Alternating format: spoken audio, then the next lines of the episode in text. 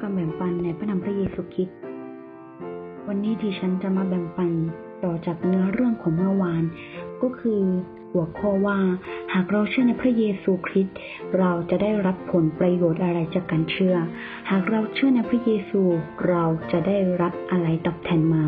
และการเชื่อในพระเยซูจะดีจริง ๆ เหมือนกับธรรมิกชนส่วนใหญ่ที่เชื่อในพระเยซูประกาศให้เราฟังจริง ๆ หรือเปล่า จากนั้นเราก็ค่อย ๆ ได้พ้น ค้นพบคำตอบว่าหากเราเชื่อในพระเยซูเราจะได้อะไร อย่างเช่น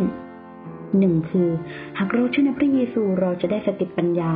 ทั้งสติปัญญาฝ่ายโลก และสติปัญญาแห่งความรอดสองหากเราเชื่อในพระเยซู เราจะได้ความสุขสามหากเราเชื่อในพระเยซู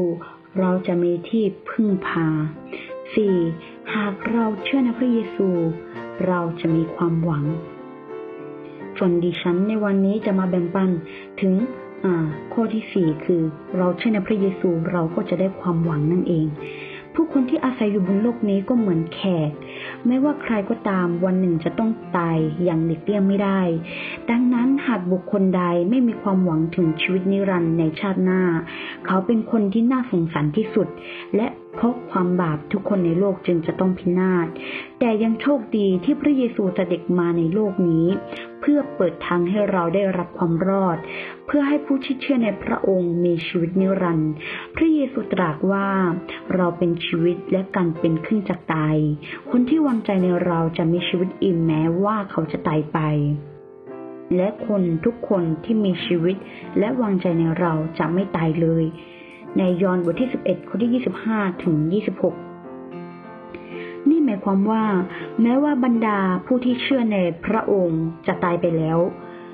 แต่เมื่อถึงวันสิ้นโลกเมื่อพระองค์เสด็จลงมาบนโลกอีกครั้ง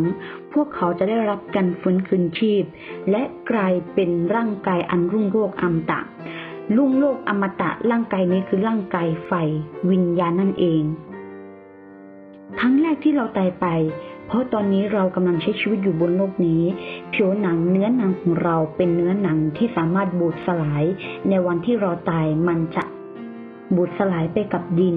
และมันจะไม่ยั่งยืน แต่ว่าคนที่เชื่อในพระเยซูคริสต์ เมื่อเขาตายไปแล้วล่วงหลับไปแล้ว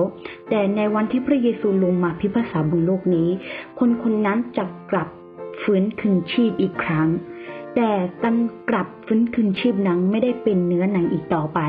แต่เป็นวิญญาณนั่นเองพอเขาฟื้นคืนชีพแล้วเขาก็จะขึ้นสู่สวรรค์ เพื่อเพลิดเพลินกับชีวิตนิรันดร์ที่พระเจ้าประทานให้ ความลึกลับนี้บันทึกไว้ในพระคัมภีร์ต่อไปนี้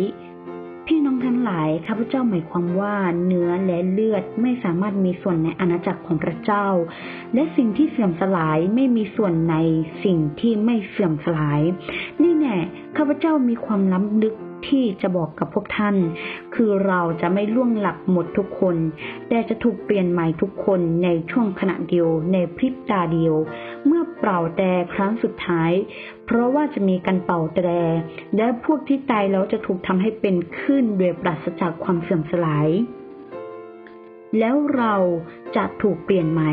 เพราะว่าสิ่งที่เสื่อมสลายได้นี้ต้องสวมด้วยสิ่งที่ไม่เสื่อมสลายไม่ได้ และสภาพที่ต้องตายนี้ต้องสวมด้วยสภาพที่ไม่ตาย เมื่อสิ่งที่เสื่อมสลายได้นี้สวมด้วยสิ่งที่ไม่เสื่อมสลาย และสภาพที่ต้องตายนี้สวมด้วยสภาพที่ไม่ตาย เมื่อนั้นพระชนะที่เขียนไว้จะสำเร็จว่า ความตายก็ถูกกลืนเข้าในชัยชนะแล้ว ในหนึ่งโครินบทที่สิบห้าข้อที่ห้าสิบถึงสี่สิบหนึ่งโครินบทที่สิบห้าข้อที่ห้าสิบถึงสี่สิบ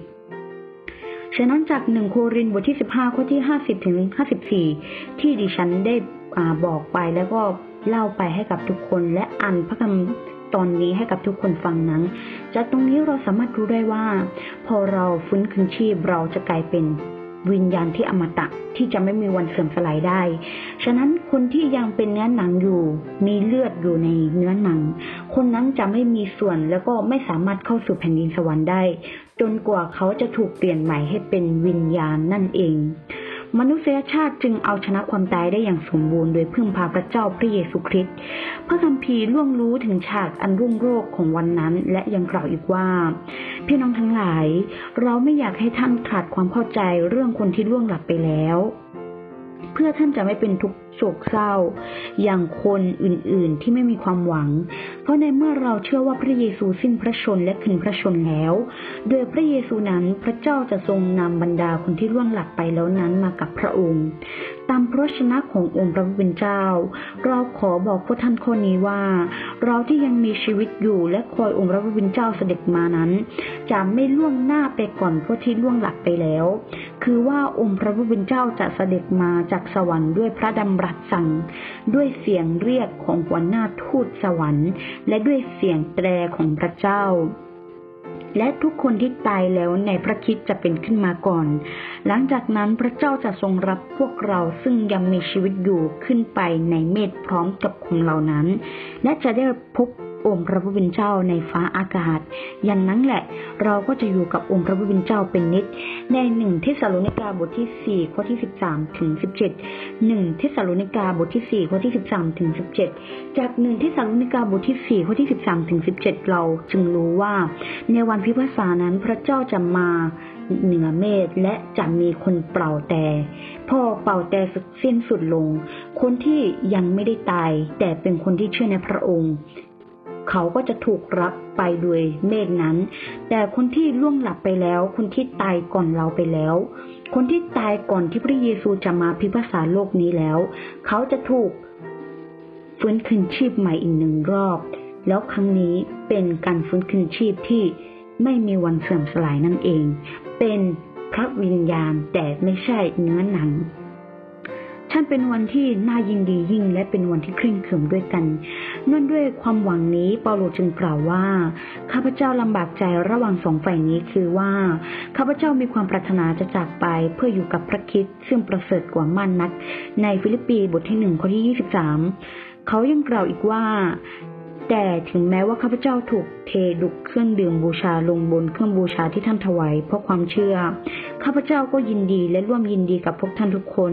ในฟิลิปปีบทที่สองข้อที่สิบเจ็ด นี่คือการอยู่เหนือความตายของเรา ซึ่งเกิดจากความหวังของชีวิตนิรันดร์ในชาติหน้า ฉะนั้นเราวันนี้ผู้เป็นคนที่พระเจ้าเลือกสรรและเป็นคนที่เชื่อในพระเยซูคริสต์แถมเรา